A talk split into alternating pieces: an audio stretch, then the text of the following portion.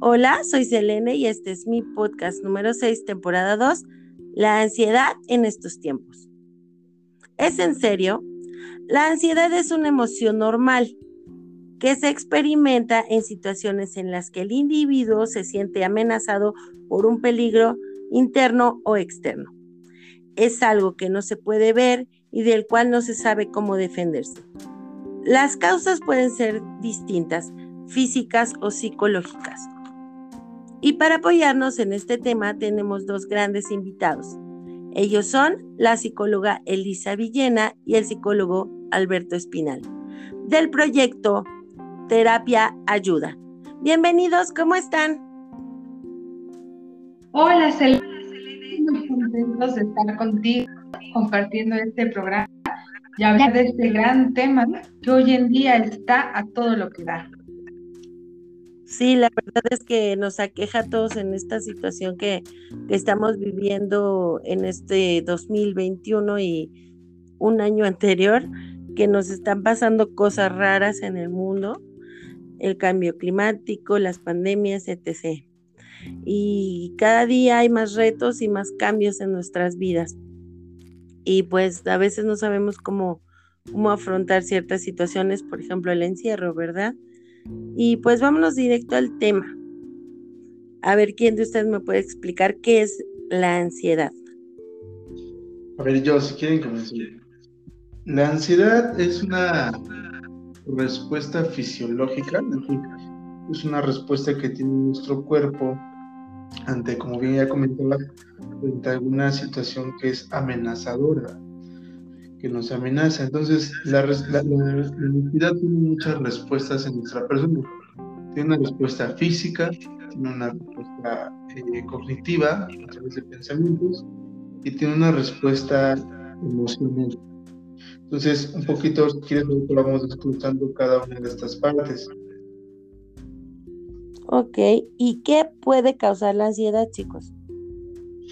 Wow, la verdad es que son muchos temas, justo como lo mencionabas hace unos minutos. Nos puede causar ansiedad todo lo que estamos viviendo externamente. ¿Qué significa eso? ¿Cómo está el mundo? El clima, la contaminación, algo que es fundamental es este tema de las pandemias, ¿no?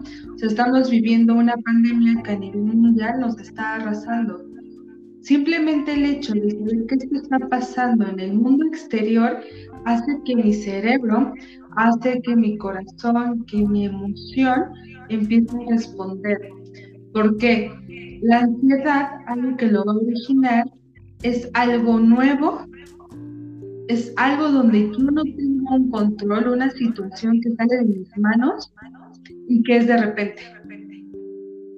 ¿Quién de nosotros a nivel mundial debe imaginar que en el 2020 iba a iniciar una pandemia que iba a acabar con muchas personas, que iba a hacer que nuestra vida diaria ya no fuera en el exterior, ser en el interior, que iba a hacer que ya no tuviera una relación con mi familia, con mis amigos, que mi vida cambiara, que mi rutina por ejemplo, si iba al gimnasio, ya no podía ir al gimnasio, que me gustaba ir al cine, ya no puedo estar haciendo, ya no salir a restaurantes. O sea, todo un cambio hace que mi persona, que mi existencia viva ansiedad. ¿Y, qué diferencia, o hasta qué punto podemos diferenciar cuál es la ansiedad? Porque es una, es un, es un efecto de defensa puedo decir que es un efecto de defensa de nuestro cuerpo, pero ¿hasta qué punto es tan normal la ansiedad en mi cuerpo? ¿Hasta qué, hasta qué momento puedo decir que ya es un problema? Ok, yo creo que tiene que ver con lo rebasa. La ansiedad es natural, eh, todos la hemos tenido y hemos convivido con ella desde pequeños. Un ejemplo que yo siempre le pongo a mis pacientes respecto a la ansiedad es como de, ¿cómo saber que tengo ansiedad? ¿Cómo identificarla? Eh, ¿Alguna vez, todos en algún momento de nuestra vida, hemos pasado por la situación de experimentar las ganas de ir al baño y no tener un baño cerca? Entonces empezamos a desesperarnos, empezamos a temblar, nos empiezan a temblar las manos, nos empezamos a preocupar, este, hay un nudo en el estómago, los pensamientos, una desesperación, podemos empezar a gritar, etc, etc, etc. Esto que experimentamos fisiológicamente, emocionalmente y psicológicamente es ansiedad. Entonces, esa experiencia corporal, mental y emocional, todos la hemos experimentado. Es decir, está desde, desde, que nacemos. Sin embargo, lo que lleva a detonar esta experiencia o este conjunto de situaciones eh, va a ser muy diverso. Ahorita, partían de, la ansiedad generada a partir de una pandemia pero hay ansiedades que se detonan a partir de cuando alguien está intentando dejar de fumar, cuando alguien cambia su dieta, cuando termina una relación y no sé nada de, que él o de la que él me pareja, de cuando hay algo, una situación, como decía, que sale de mi control, donde, donde no sé mayor información y eso genera una ansiedad. La ansiedad también se relaciona mucho con el futuro, con el no saber, con la incertidumbre y lo que está hacia adelante.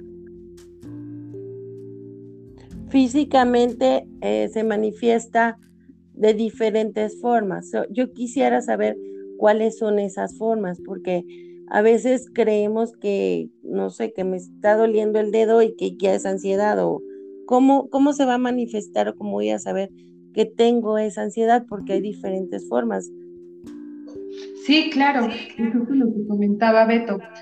Hay una ansiedad que vamos a considerar que es buena y que mi persona la necesita para que yo pueda estar en este mundo.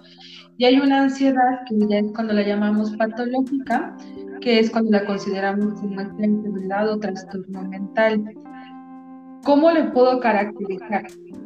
Uno es movimiento constante de mi cuerpo, que puede ser cuando movemos la pierna de arriba y hacia abajo y que dices no puedo controlarlo, por más que yo quiero que pare, no puedo, ¿no? es como si estuviera fuera de mi control. Podemos estar moviendo mucho también las manos, podemos tronarnos los dedos. Cuando empezamos a mordernos las uñas, también es un síntoma de ansiedad. Aquí hay que tener mucho cuidado porque todos estos movimientos son involuntarios. ¿Qué quiere decir? Que no los hago conscientemente.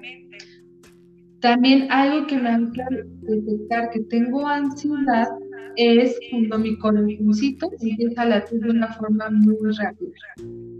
¿Y qué es lo que va a generar? Que me falte la respiración que diga, no puedo respirar, siento que me voy a morir o me estoy sufocando, así como si estuviéramos subiendo unas escaleras muy altas de toda velocidad. Sentimos que el corazón se nos sale, podemos llegar a tener fibrilación en las manos, en los pies, siempre en extremidades. Vamos a tener comezón, puede ser en así como si que algo te está picando comezón en los brazos y empiezas a rascarte de una forma muy fuerte. Puedes llegar también a sentir que la respiración va más rápida y que te está faltando al principio con el corazoncito que empieza a reaccionar. En las noches es cuando la ansiedad se presenta más. ¿Y qué es lo que va a ocasionar? Si no podemos dormir, que tenga pensamientos constantes, vienen pensamientos catastróficos de que todo va a salir mal, de que no sé hacer las putas, y empiezo a pensar en mil escenarios de cómo lo puedo resolver. Si esta ansiedad no es a ser controlada, no empieza a ser identificada, puede haber situaciones en mi existencia que haga que yo presente crisis de ansiedad, ataques de pánico. Ahí es cuando decimos que esta ansiedad, que es patológica, está impactando mi cuerpo y está haciendo que no haga las mismas rutinas porque no me puedo concentrar, porque no puedo estar sentada o sentado en un solo lugar, porque los pensamientos no me dejan. los ataques de ansiedad y los ataques de pánico son estos síntomas que les están mencionando, pero a una intensidad al 100. Hemos escuchado a pacientes que vienen a consulta y nos dicen que sienten cuando están en estos ataques de que van a morir, que les va a salir, que la respiración no puede, que tienen ideas, que sienten que se desmayan. Y me decía una chica que la ansiedad es como en una montaña rusa no tener cayendo y que no hay una protección. Y por eso estos pensamientos catastróficos te invaden más. Y hay ese miedo de y es cuando queremos hacernos bolita ok. ¿Y qué diferencia, hablando, llegaste a ese punto que, que yo quería llegar, qué diferencia hay entre, porque lo comentaba con una amiga, qué diferencia hay entre tener miedo y tener ansiedad, o es lo mismo? No, el miedo es una emoción, es una emoción básica que todos tenemos. Eh, hay cinco emociones básicas, tenemos miedo, tenemos alegría, tenemos ira, tenemos preocupación y tenemos tristeza. Pero la ansiedad tiene eh, dos emociones básicas, que es el miedo y que es la angustia o preocupación. Entonces, la ansiedad tiene componentes emocionales, tiene componentes fisiológicos y tiene componentes cognitivos, es decir, pensamientos que muchos de ellos son catastróficos. Entonces, si ponemos atención, la, ansiedad es un paquete de cosas, de situaciones que entonces tiene miedo, tiene angustia, este, en el sentido emocional, a veces también tiene un poco de, de ira y desesperación. Ok, sería que entonces es parte de la ansiedad tener miedo y angustia. Correcto, es, eso es parte de, lo que compone la ansiedad. Por eso es tan compleja la ansiedad, porque es eh, compuesta por muchas situaciones. ¿Y cuáles podrían ser las causas físicas de tener ansiedad?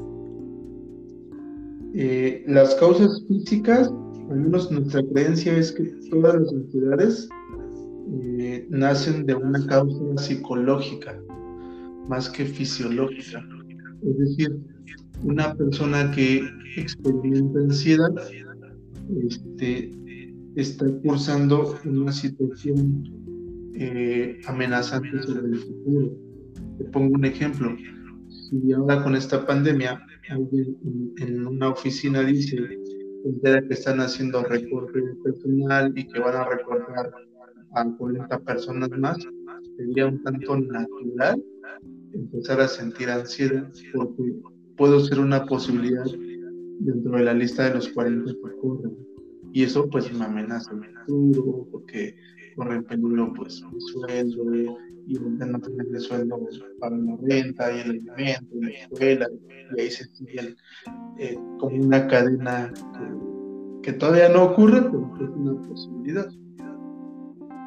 Ahora quiero que me regalen unos tips para que cuando yo sienta ansiedad, ya sea madrugada en el día o por una por alguna situación que me haya pasado, pueda yo detener ese ataque de ansiedad y que no me cause estragos em, pues en la salud. Pues, a ver, algunos que se me ocurren ahorita y otra que nos comparta otros es uno es empezar a, manejar técnicas de respiración, que tienen que ser respiraciones un poco más profundas. Esto es sencillo, es inhalar por la nariz en cinco tiempos, sostenemos, ¿no? Como que nuestro estómago se infla así como un globo por cinco tiempos también, y soltamos por la boca como si tuviéramos un popote en cinco tiempos. ¿Por qué? Porque cuando tenemos ansiedad, lo que hacemos es acelerar nuestra respiración en muchas ocasiones de una manera inconsciente. Entonces, la primera técnica de relajación de la ansiedad para evitar una crisis de ansiedad es la respiración. La respiración es una base en muchas terapias, en muchas culturas, para controlar la, la, ansiedad. Esa es como una de las más prácticas que siempre son como. Otra técnica que nos ayuda mucho a ser en cuestión de pensamientos, situarnos en el tiempo presente, en el aquí y ahora, siempre, ¿no? O sea, intentar como dominar nuestro cerebro, que no se vaya al futuro, que aquí y ahora. Otro es también siempre tener un número eh, a la mano de amigos, de Ahí siempre nosotros, por ejemplo, como terapeutas, le decimos a nuestros pacientes eh, sabes que puedes llamarnos a cualquier hora del día, porque tú decíamos llegan las noches, llegan madrugadas, y siempre es importante saber que tengo, alguien ahí como, como un apoyo. También algo que es fundamental cuando ya empezamos a tener estas crisis de ansiedad, ataques de pánico, es que necesitas acompañamiento psicológico. Hay ocasiones donde estos ataques son continuos y ya es donde se necesita esta valoración psicológica para considerar si es necesario un medicamento psiquiátrico. ¿Por qué? Porque hay ocasiones que por más que yo quiera tener ese autocontrol y quiera decir que la ansiedad no me llegue, es imposible. Si tenemos que ir de la mano trabajando con psiquiatra y en terapia para ir descubriendo cuál es el origen o saber esa de ansiedad. Otra cosa que también necesitamos y que lo pueden hacer cuando estén teniendo estos ataques y que la ansiedad se presente más aromaterapia. ¿Qué quiere decir? Puede ser que tengas una velita, que tenga olor, que huelas una plantita, una flor, o también ahorita podemos conseguir que hay aceites que están concentrados con una esencia. Entonces, lo ideal, y algo que nos mucho es el olor a lavanda, son los olores no tan cítricos porque también nos pueden lastimar y alterar un poco más, sino colores que sean neutrales. Nos ayuda también a hacer una actividad física, ejercicio. Lo mejor que puede haber en este momento de ansiedad es hacer ejercicio, salir a caminar, hacer que el corazón se vaya regulando, lo cual puede ser a través de la activación física. y la activación física es importante porque cuando hay ansiedad, una de las hormonas que se gesta en el cerebro es el cortisol, es la, la hormona del estrés. Entonces, cuando uno hace ejercicio o actividad física, se libera esta hormona. Entonces, es necesario empezar a movernos. También nos ayuda a hacer algo manual, que puede ser un tejido, pintar, coser, cocinar. O sea, así que mi mente, que mis pensamientos se desconecten de lo que estoy sintiendo, lo que me está generando ansiedad y concentrarlos en otra actividad. También nos ayuda mucho a escribir, o sea, lo que estoy sintiendo, lo que está pasando en ese momento por mi mente y por mis emociones. También es necesario, nos funciona hablar o sea, en ese momento estar hablando y saber qué es lo que está pasando. Si estoy en la calle y tengo un ataque de, pánico o de ansiedad, necesito hacerme a un lado donde no pueda peligro, que no esté cruzando una calle, que no vaya manejando, que no vaya en bici, necesito detenerme, respirar, ser consciente de lo que está pasando y algo que nos ayuda a estar aquí en la hora es ver la hora es decir que es él, decir mi nombre completo y eso va a hacer que mis pensamientos se vayan a este presente. Ok, es, decir, sí. sí, perdón, perdón.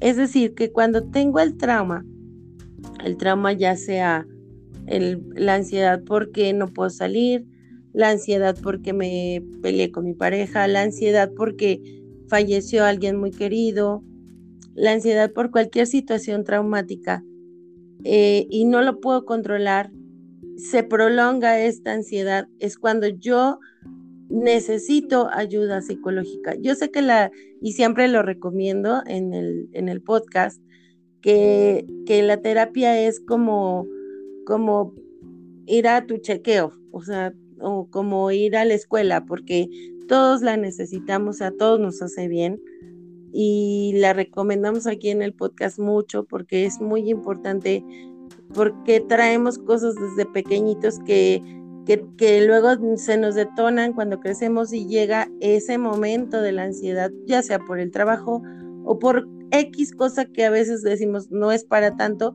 pero realmente es importante que si están teniendo estos, estos flashes, estos, este, ¿cómo se puede decir? Estas lucecitas rojas de, de que ya es constante la ansiedad, deben en serio tomar una terapia y, yo creo que la mejor forma pues es, es este, no, no autoflagelarse o decir, no, a mí no me está pasando, yo no estoy loca, yo no necesito psicólogos. Realmente, de verdad, si ustedes sienten esto, todo esto que están hablando eh, nuestros psicólogos, pueden acercarse a ellos, pueden acercarse a ellos y hay, muchas, hay muchas cosas que pueden hacer. Ellos son muy buenos, la verdad, y sí me gustaría que al final del programa nos den sus redes para que la gente los siga, para que la gente los contacte para alguna terapia. Y, quiero llegar a, un punto eh, crucial porque yo conozco a alguien que toma ansiolíticos y quiero saber por qué llegar, si puedes tomar terapia, por qué llegar a tomar los ansiolíticos. Yo creo que, cuando una persona llega a tomar ansiolíticos es en un punto en el que ya la ansiedad ya nos rebasa en el sentido psicológico, físico y emocional. Entonces hay un exceso de pensamiento, hay un exceso, como comentaba hace rato, de, de hormonas que van como situadas el estrés, el miedo, y es una cuestión neurológica, es decir, hay mucho estrés en nuestro cerebro. Entonces, si la persona hace actividad física, es una cosa fundamental para una persona que toma ansiolíticos, entre otras recomendaciones, este, tenemos que buscar la forma de reducir esos niveles de, de estrés este, que están en nuestro cerebro.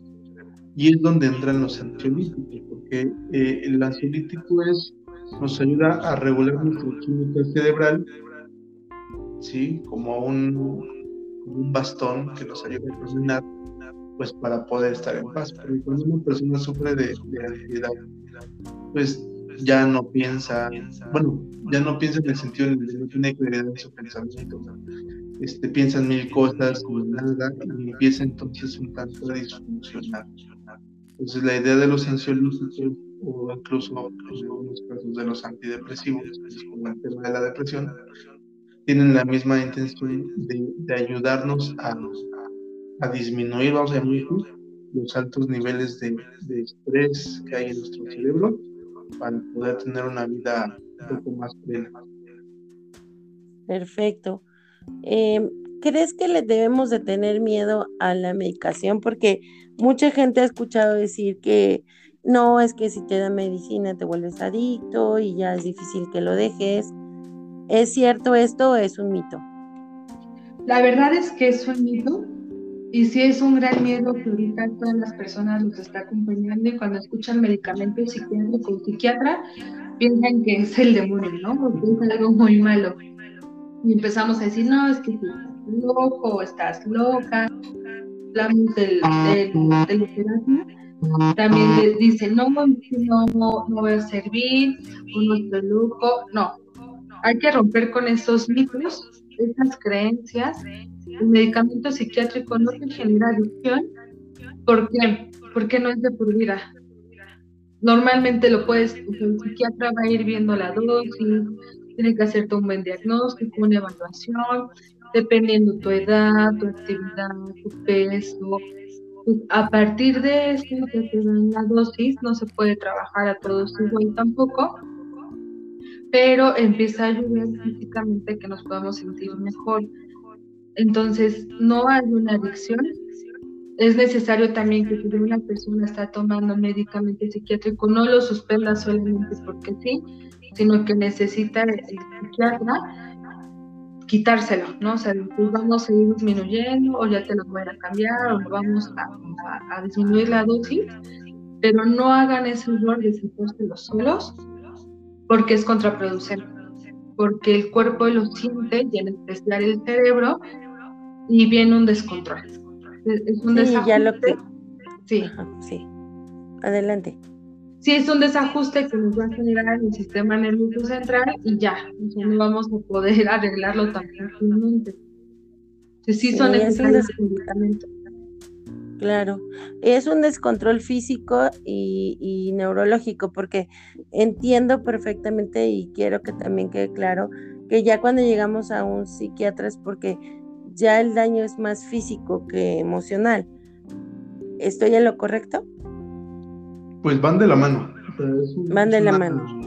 Ajá, o sea, ya es como un incremento tanto en lo físico como emocional. Pero yo creo que cuando alguien ya llega con un psiquiatra es porque eh, mucho de la vida que, tiene la persona ansiosa ya empieza como a disfuncionar, ya no empieza como a ser tan normal o en los parámetros normales y es que necesita como ese recurso, como el medicamento como un apoyo para disminuir ese, este, esos altos niveles de, densidad en el cerebro y pues que la persona pueda volver a centrarse. Por eso es muy importante la terapia. Entonces, ¿sabes que decimos nosotros? El medicamento ayuda, pero no te va a solucionar. Porque, como dijimos en un inicio, el desarrollo de esto es a nivel psicológico. Entonces, el medicamento te va a estabilizar y tiene que ir acompañado siempre de la terapia para que puedas como entender lo que está pasando y a través del tiempo, gradualmente el medicamento te lo van a quitar porque nuestro cuerpo tiene la capacidad de generar este, ese equilibrio, pero cuando nosotros tomamos medicamento ya es porque ya no podemos solos, necesitamos como ese recurso, ese bastón para volver a caminar.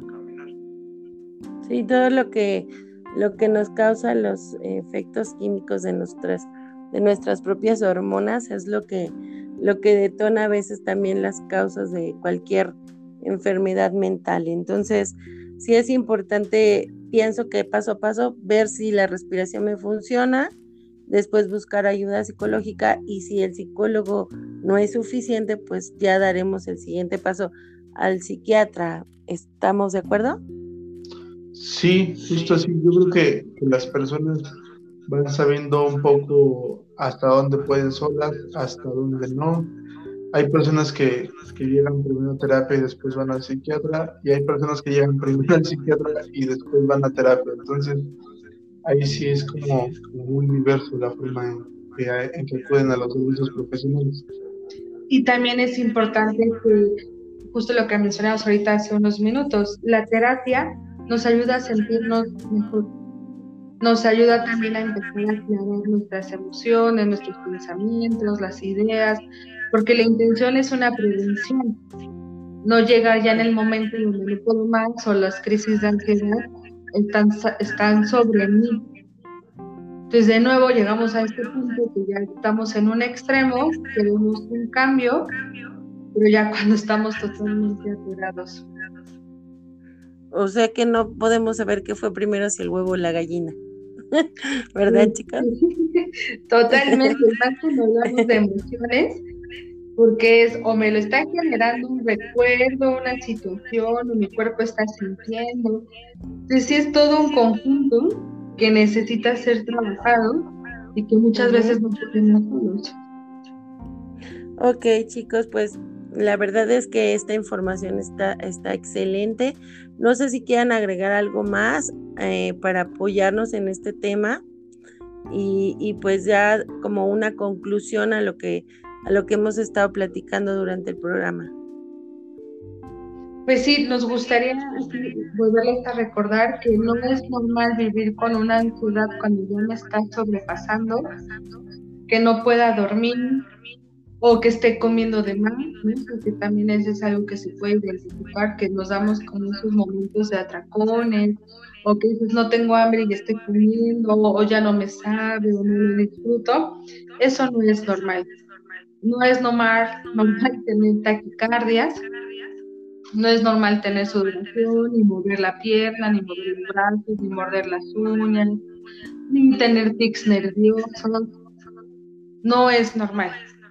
Entonces aquí algo que siempre nosotros nos gusta compartir es que tienes que ser muy consciente de tu cuerpo, de lo que estás pensando, de lo que estás sintiendo, porque si no, va a llegar un momento que no vas a poder controlar todo lo que tu persona está experimentando. Y hay que prevenir, no llegar a este punto donde digo ya no puedo más, con cualquier situación emocional, ya sea ansiedad, depresión, ira, celos, violaciones. Haz un chequeo de cómo estás y a partir de eso toma la decisión de tomar terapia con la persona que tú te sientas más cómoda, investiga, pero que si seas psicoterapeuta, por favor, o cuidando siempre ese corazoncito, esa salud mental y siempre pensar que puede estar aún mejor. Entonces, puedo estar bien, pero puedo estar mejor. Y eso también nos ayuda en la terapia, no solamente cuando sentimos que ya no podemos más. Entonces hay que romper con esa idea de, ir al psicólogo, de trabajar con mis emociones, trabajar con mi salud mental y expresarlo. Así como yo me estoy sintiendo, es imposible que otra persona se esté sintiendo y ya sabemos que puede ser algo normal o natural. Y ya a partir de que lo vemos de esta forma, ya no me siento el bicho raro de que me estoy sintiendo de esta forma o que estoy pensando de esta forma. Ok. Ahora cuéntenos más sobre su sobre lo que es el proyecto Terapia Ayuda. Bueno, pues nosotros somos un equipo de psicólogos clínicos nos hacemos llamar psicólogos normales porque hemos roto con el esquema de la terapia tradicional. Este, nuestro sistema es como, como, integral en el sentido de que nos importan las dimensiones físicas, mental y espiritual. Eh, tenemos nuestro en terapia individual en los consultorios y tenemos lo que es la terapia en línea. Y a nuestro sistema terapéutico agregamos el la terapia temazcal, recuperando la medicina tradicional mexicana, que esto, por ejemplo, en los ansiosos y en las personas ansiosas, hemos notado nosotros eh, gran avance, gran, gran sanación en esta parte fisiológica, porque temazcal tiene muchas propiedades. Entonces, esto nos ha ayudado mucho con toda nuestra comunidad de pacientes que viven esta, esta ¿no? No, es, no podemos llamar una enfermedad, pero está ahí. Entonces hacemos eso, hacemos la terapia pareja, familiar, hacemos trabajo comunitario, hacemos trabajo empresarial con organizaciones, siempre como desde esta manera, decimos nosotros el psicólogo normal, que está basado en, existencial. Y pues estamos en redes sociales como Terapia Ayuda, Terapia Ayuda MX y nuestro teléfono de WhatsApp es el 55 47 60 1361. Ok, perfecto, pues. Mm, me encanta este proyecto porque es como una, un, una terapia con un extra que, que realmente eh, ese extra es, es lo más recomendable para todos nosotros regresar a nuestras raíces, a lo natural, y es como tipo adyuvera, ¿están de acuerdo? Hay un, poco de similitud. hay un poco de similitud. Eh, un poco diferentes las medicinas, pero sí es como recuperar la, la medicina tradicional. Sí, eh, la verdad es que me gusta todo ese mundo y de verdad eh, es como un plus lo que están dando ustedes y los felicito. Estoy, la verdad, eh, muy contenta de tenerlos después de, tanto que los anduve busque y busque porque están bien ocupados. Aunque no lo crean, ellos tienen mucho trabajo y nos cuesta trabajo contactarlos, pero de verdad síganlos, tienen muy buenos, tienen podcast, tienen también este, en sus redes, tienen videos y explican muy bien todo lo que nos pasa, que a veces no entendemos. Chicos, pues muchas gracias por estar en el programa, por estar aquí en Es en serio.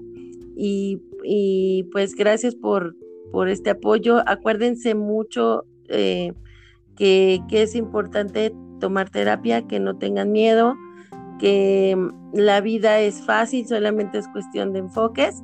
Y pues nos vemos la próxima. Hasta, hasta la próxima, chicos. Nos vemos. Gracias. Cuídense mucho. Síganlos en sus redes sociales. Bye, que estén bien. Bye.